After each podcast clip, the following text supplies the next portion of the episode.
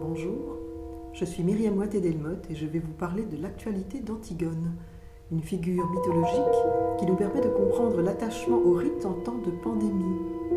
Je le ferai en partant de l'entretien de Ludivine, une jeune femme atteinte de surdité qui a témoigné de ses difficultés durant la crise du coronavirus, en particulier lorsqu'elle a été confrontée à la mort de sa belle-maman et que les rites funéraires ont été perturbés. Je vous propose d'éclairer ce qu'elle dit à la lumière du roman Antigone d'Henri Beauchot. C'est ici la soprano Clara Inglese qui prête sa voix à cette Antigone contemporaine. Il existe une autre loi qui est inscrite dans le corps des femmes. Tous nos corps, ceux des vivants et ceux des morts, sont nés un jour d'une femme. Ils ont été portés, soignés et chéris par elle. Une intime certitude assure aux femmes que ces corps, lorsque la vie les quitte, ont droit aux honneurs funèbres et à entrer à la fois dans l'oubli et dans l'infini respect. Nous savons cela, nous le savons sans que nul ne l'enseigne ou l'ordonne.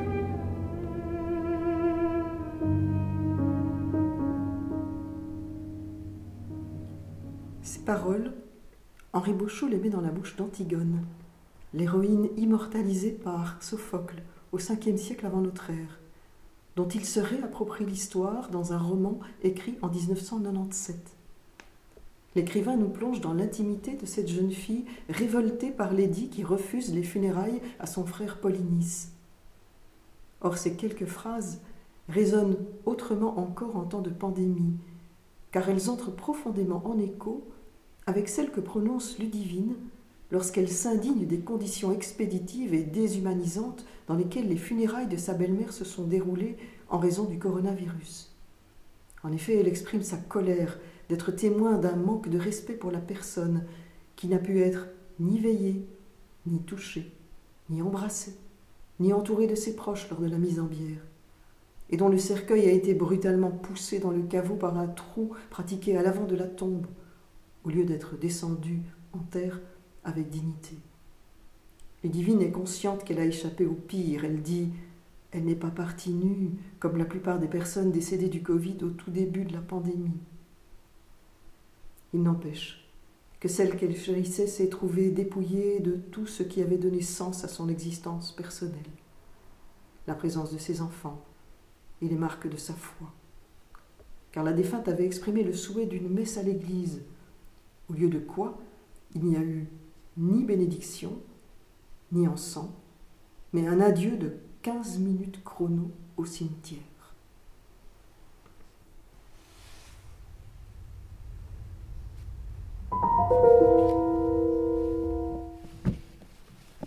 Non, je veux enterrer Polynice, c'est tout. C'est ça que je veux, ce que j'ai décidé toute seule, ce que je désire de toutes les forces que la colère fait en moi bouillonner. Comme Antigone, Ludivine exprime son indignation. Pourquoi priver un défunt et son entourage des rituels religieux qui correspondent à son identité profonde? D'autant que tout le monde n'est pas logé à la même enseigne. Dans le récit mythique, l'un des deux frères d'Antigone, Théocle, a droit à de belles funérailles, alors que l'autre, Polynice, est quant à lui traité comme un déchet.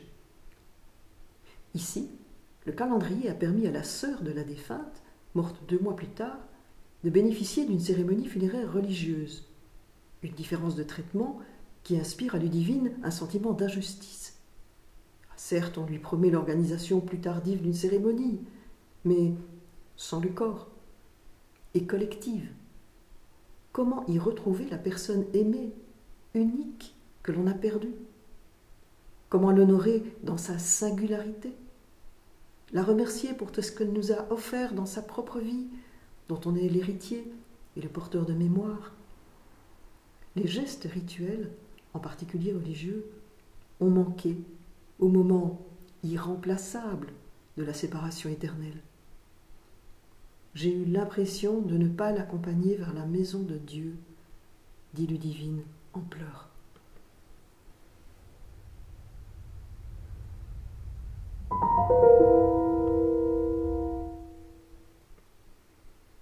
Laissez-moi pousser les lamentations des pleureuses auxquelles tous les hommes ont droit. Si Antigone se rend clandestinement, de nuit, retrouver le corps de son frère banni pour le recouvrir d'un peu de terre, et psalmodier pour lui un chant funèbre, Ludivine s'active comme elle le peut à pallier les manquements aux derniers adieux qu'elle ressent comme intolérables. C'est ainsi qu'elle s'arrange pour qu'il y ait au moins quelques fleurs à offrir à la défunte au bord de la tombe. Et surtout, elle compense par l'imaginaire ce dont le réel a cruellement été privé. Pendant l'enterrement, dit-elle, j'ai dû inventer moi-même une cérémonie. Je me suis fait ma propre cérémonie dans ma tête. Ensuite, elle continue à honorer la chair disparue par des gestes qu'elle accomplit dans le cadre intime de sa maison. Ça ne m'empêche pas d'avoir mes petits rituels, dit-elle. J'allume mes petites bougies. Je pense à la personne. Dans ma bibliothèque, j'ai une petite niche. Que de modestie pour tant de noblesse d'âme.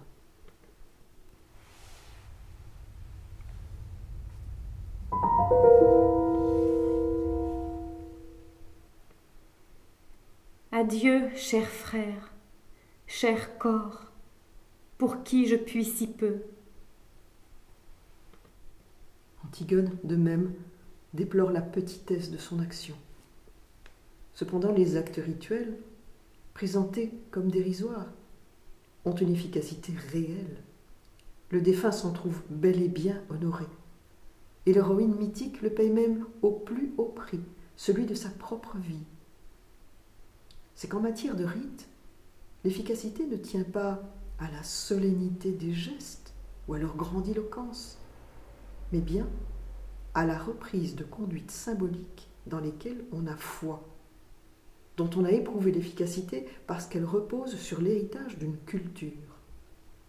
Comme le souligne l'anthropologue Claude Rivière, le rite individuel est accompli par une personne qui utilise une scénographie collective.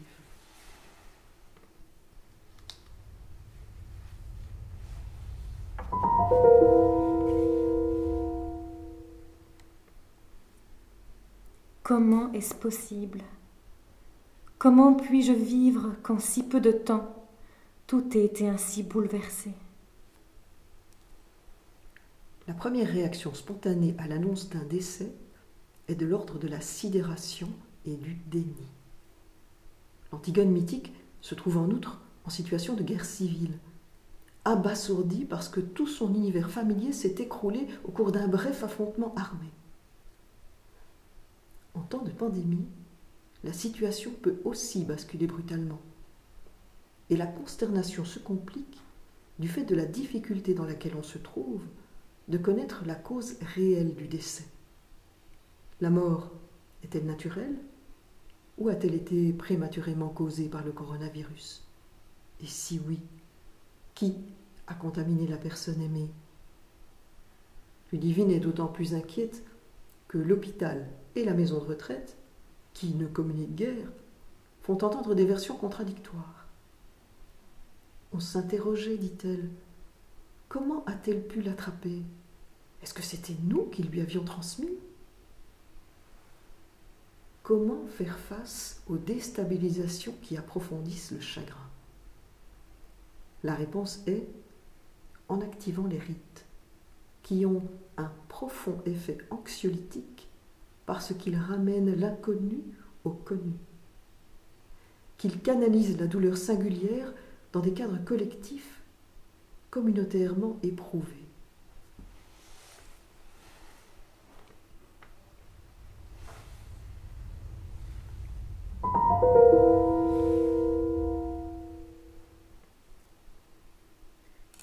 Jusqu'ici, ni Polynice ni moi n'avons pu mener notre deuil à son terme. Je pense qu'une image d'elle, faite par tes mains, nous libérera. Dans le roman d'Henri Beauchou, l'héroïne Antigone réalise des portraits sculptés de sa mère défunte pour délivrer ses deux frères de la hantise de son souvenir. À l'époque contemporaine, la technologie offre de nouvelles possibilités d'offrir des substituts symboliques au réel défaillant. Ainsi, Ludivine réclame avec insistance des photographies de la mise en bière de sa belle-mère dès qu'elle apprend qu'elle ne pourra pas assister à cette phase pourtant essentielle de la séparation. Elle a la juste intuition que quelque chose de fondamental lui échappera. Patrick Baudry souligne l'importance d'avoir la possibilité, par la présentation du corps du trépassé, mis en scène dans son identité nouvelle post-mortem, de pouvoir construire un rapport nouveau dans la distanciation.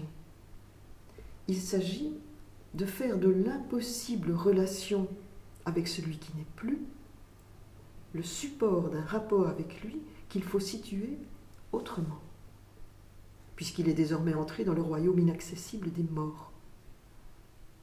Ce qui permet d'intérioriser le changement survenu est le fait de voir la dépouille mortelle, immobile parmi les bougies, dans le silence, et de pouvoir, par des gestes de salutation et de bénédiction rituelle, puis par la mise en cercueil, se faire à l'idée que la personne décédée a désormais un statut ontologique différent de celui des vivants. Or, ce processus prend du temps. Il faut apprivoiser la situation nouvelle. Ludivine souligne à ce propos le contraste entre le temps normal accordé à la veillée du corps et la hâte qui leur a été imposée. C'était cinq minutes au lieu de trois jours. À défaut du temps rituel nécessaire, cette phase du deuil, tout reste comme le dit le divine, abstrait. Est-ce que c'est réel?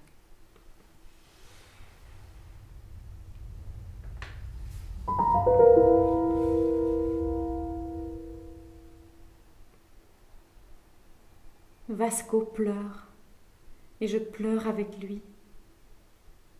Je ne suis plus seule. Ils se prosternent devant les traces de leur agonie et je me prosterne comme lui. Il retourne vers la porte. Il est perdu dans son chagrin. Il ne lève pas les yeux sur les remparts où je suis pourtant, aussi ébranlé, aussi désorienté que lui par l'irréfutable événement. Le sentiment de solitude qu'Antigone ressent dans son chagrin parce qu'elle est physiquement éloignée de l'ami de son frère Vasco, qui ne peut pas l'apercevoir sur les remparts de Thèbes. Ludivine l'éprouve cruellement du fait d'un autre facteur d'éloignement qui est sa surdité.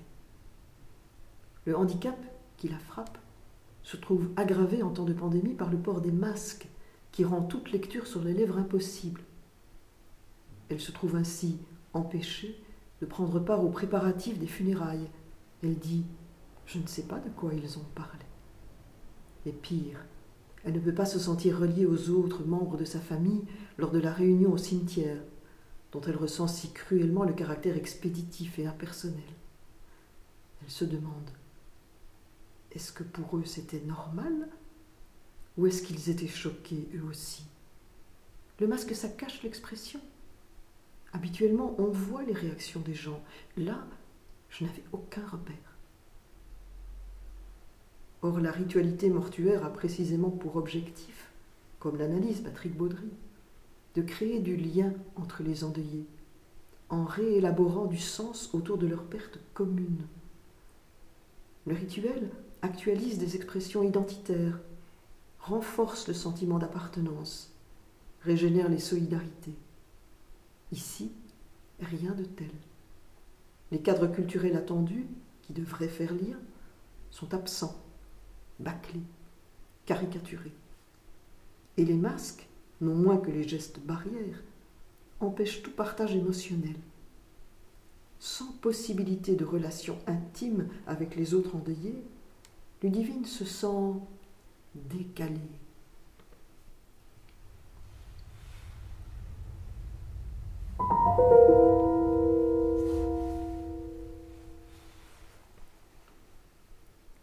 avec quelle force, quelle simplicité, quelle espérance elle chante cela. Pourtant, comme l'Antigone de l'écrivain belge, dont le roman se clôt sur la transmission de l'amour de la vie par le biais du chant, Ludivine termine son témoignage sur une note d'espoir, en évoquant la promesse qui lui a été faite d'un rite religieux à venir. Peut-être, dit-elle, qu'avec la messe qu'il va y avoir, j'essaierai d'avoir une messe personnelle, et on verra ce qu'il est possible de faire. Antigone est, selon Henri Beauchot, celle qui peut, dans le champ du malheur, planter une objection. Celle qui reste porteuse en toutes circonstances d'une intraitable espérance. Ce personnage mythique n'est pas pour lui une abstraction, mais la cristallisation en une figure universelle partout reconnaissable de la puissance instinctive du vivant. Elle est l'élan positif qui porte tous ceux qui, se sentant impuissants à contrer le désastre, tentent à leur humble mesure de lui apporter un démenti qui s'enracine dans la force de leur amour de la vie. La période de la pandémie aura aussi permis cela. L'émergence de mille et une initiatives menées par de simples citoyens pour apporter dans le paysage sociétal dévasté des petits gestes de solidarité, pour éclairer les temps sombres par des sourires, des émerveillements, de l'humour partagé, pour persister à être pleinement humain dans un monde en perte de repères.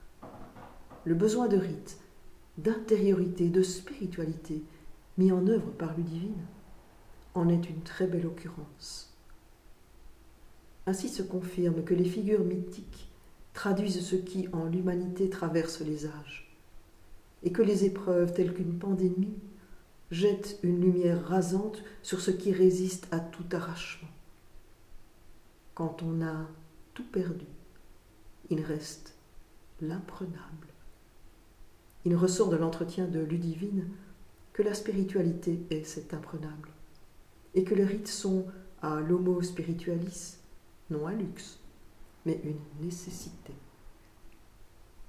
Je vous remercie de votre attention et je vous laisse réfléchir à tout cela à l'écoute de l'introduction du chant d'exil composé par Benoît Mernier sur un poème de François Emmanuel pour le CD Ophélia de Clara Inglese.